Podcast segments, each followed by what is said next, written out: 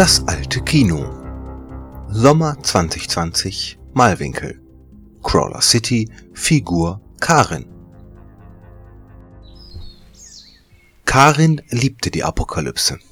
Gut, Liebe war vielleicht übertrieben, aber alles in allem hatte sich ihr Leben gar nicht mal so stark verändert.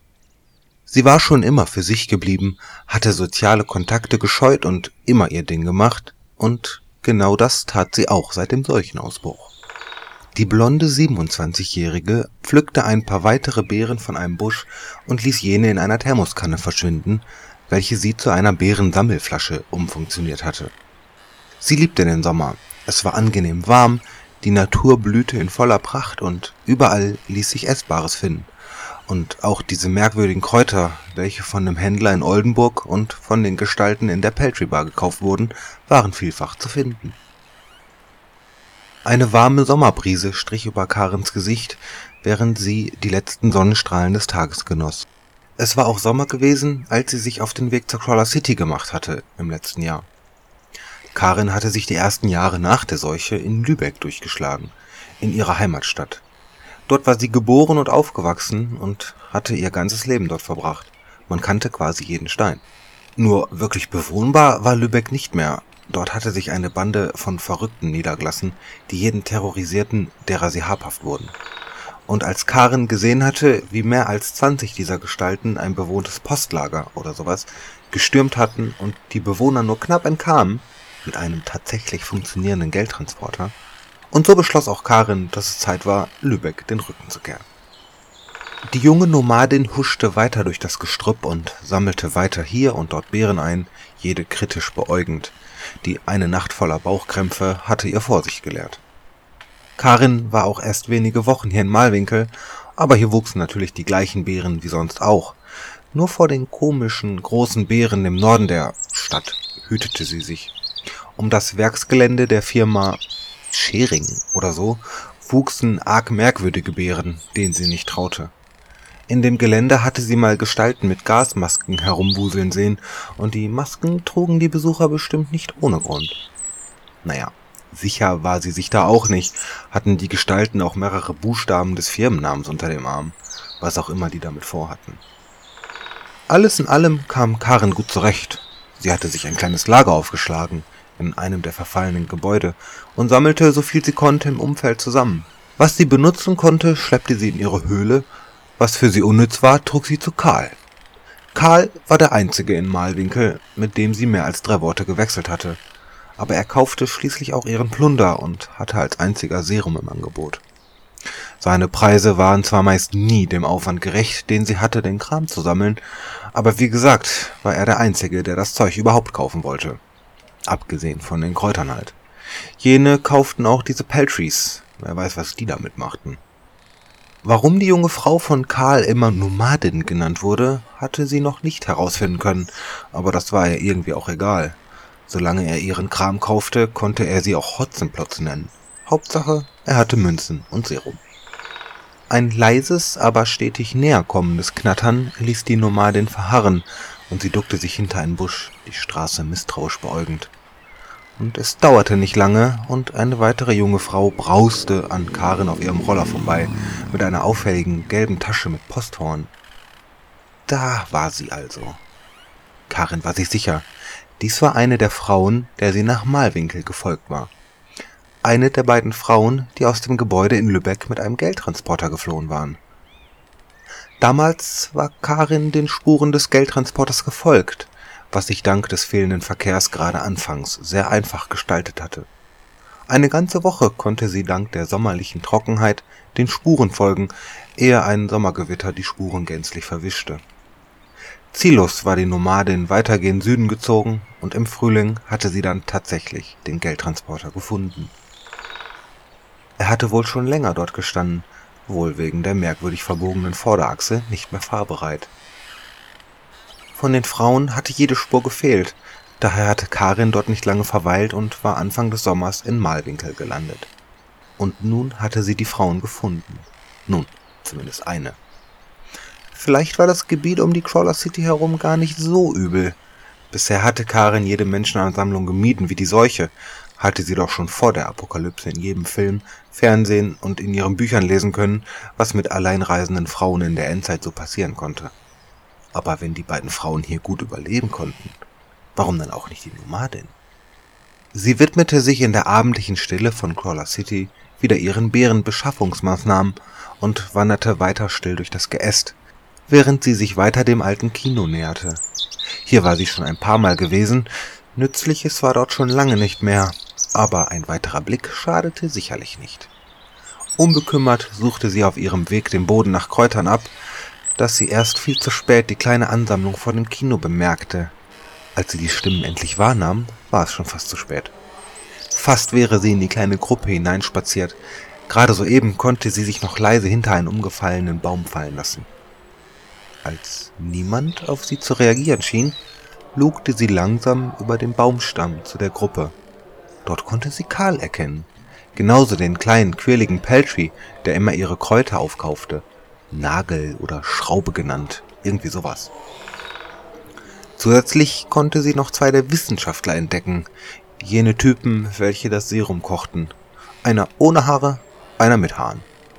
Diese zwei hatte sie mal in der Handelsstation gesehen und sie hatten Karl Serum gebracht und damit indirekt Karin gerettet, denn Karl hatte kein Serum gehabt, als die Nomadin fünf Minuten vorher welches hatte kaufen wollen.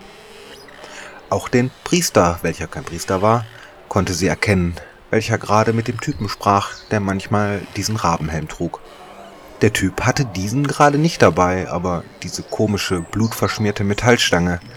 Nicht nur Karin beäugte diese misstrauisch, auch die zwei anderen ihr Unbekannten besahen sich das Teil immer wieder ungläubig.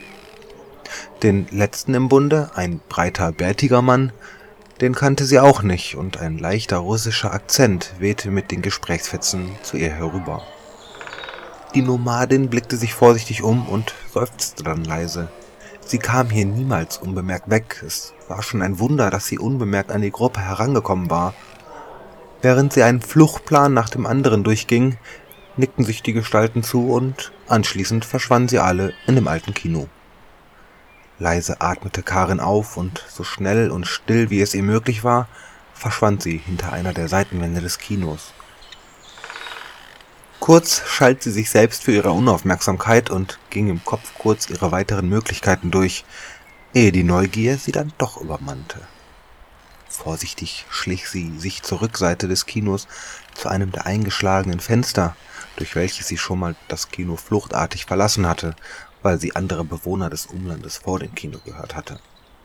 Als unter ihrem Schuh laut ein Ast zerbrach, hielt sie inne, ärgerte sich innerlich über sich selbst und lauschte auf Reaktionen innerhalb des Kinos.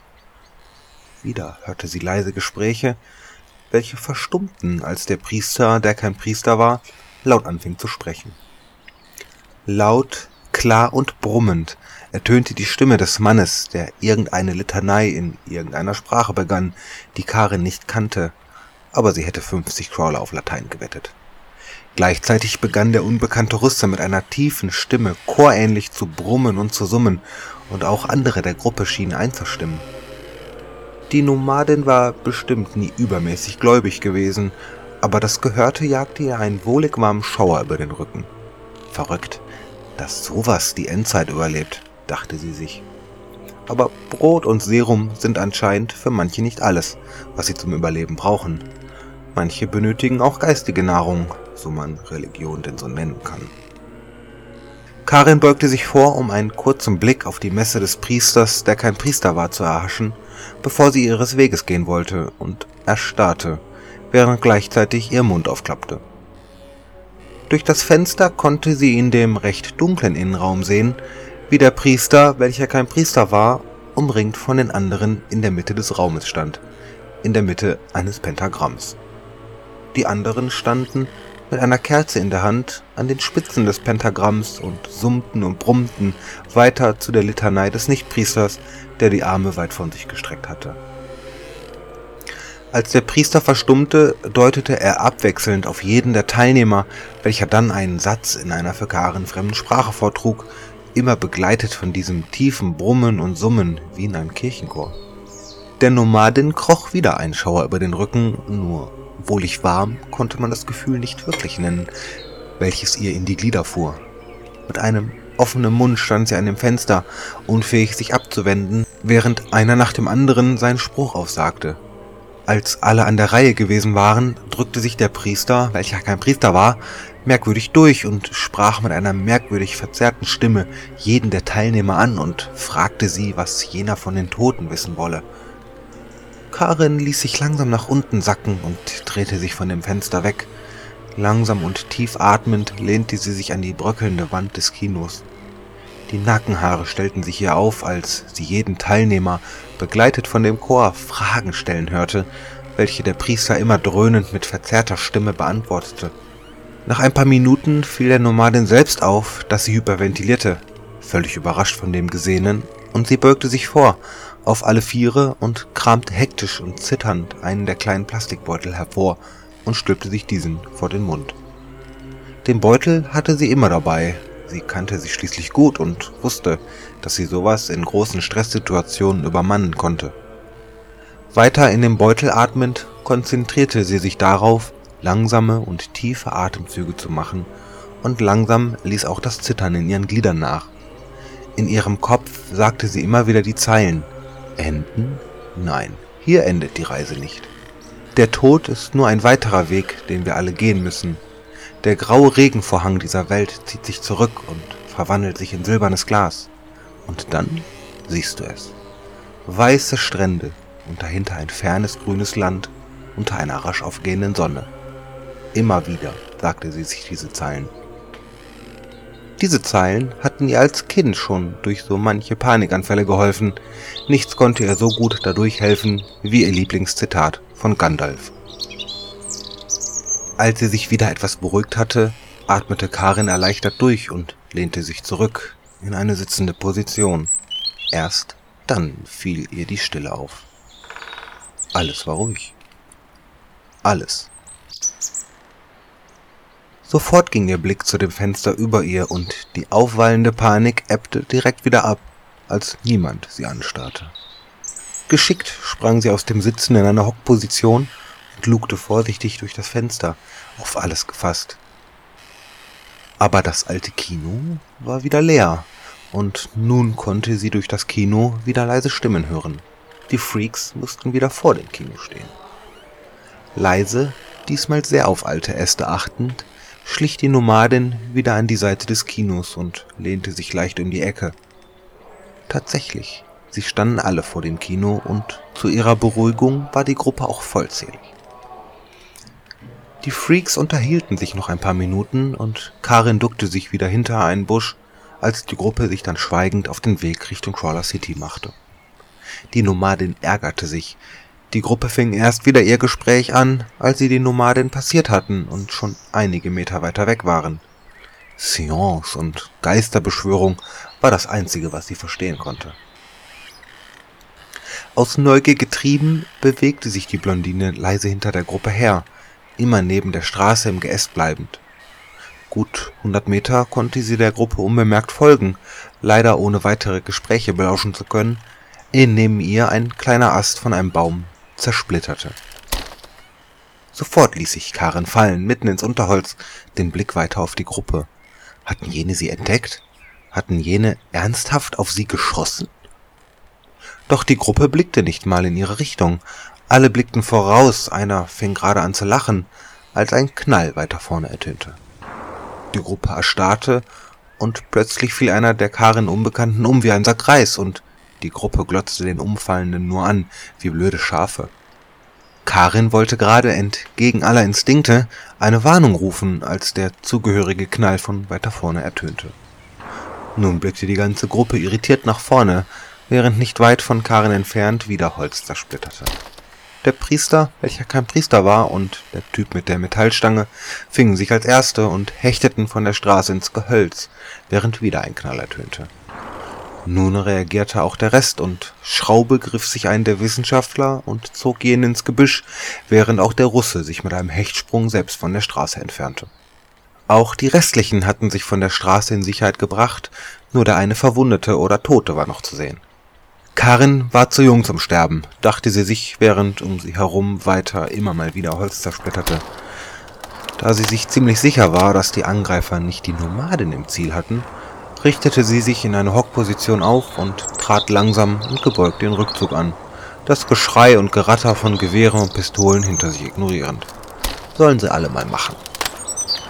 Leise verschwand die Nomadin unter den letzten Sonnenstrahlen hinter dem Kino, während hinter ihr die Hölle losbrach.